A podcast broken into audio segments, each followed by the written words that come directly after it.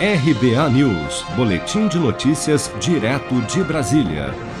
Em mais um evento para entrega de títulos de propriedade rural, desta vez na cidade de Miracatu, no Vale do Ribeira, região mais carente do estado de São Paulo, o presidente Jair Bolsonaro rebateu na manhã desta quarta-feira a crítica feita pelo arcebispo de Aparecida, Dom Orlando Brandes, contra o armamento da população. Em sua fala, o presidente afirmou que respeita a opinião do arcebispo, mas voltou a defender o direito da população de se armar e destacou, aspas, somente os marginais, os bandidos, é que tinham arma de fogo, fecha aspas. Acompanhe. Respeito a opinião de qualquer um aqui, que seja contra ou a favor da arma de fogo. Mas o que acontecia comigo no Brasil? Que somente os marginais, os bandidos é que tinham arma de fogo. E nosso governo não pôde alterar a lei como queria, mas alteramos decretos e portarias, de modo que a arma de fogo passou a ser uma realidade entre nós. Respeito os bispos, respeito a todos que têm uma posição diferente da minha. Nós devemos nos preocupar com a nossa liberdade o bem maior de uma nação. Sem liberdade, não há vida. Mais importante que a própria vida é a liberdade.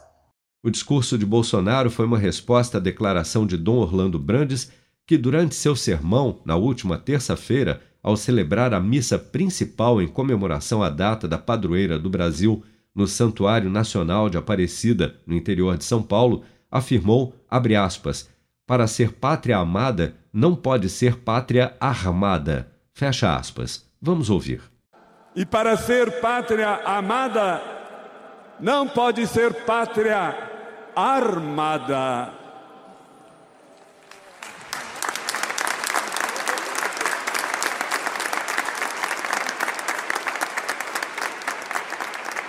Para ser pátria amada, Seja uma pátria sem ódio, para ser pátria amada.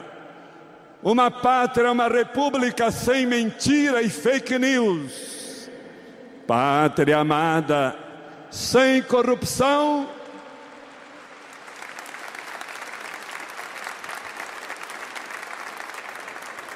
E pátria amada com fraternidade, fratelli tutti todos irmãos, construindo a grande família brasileira.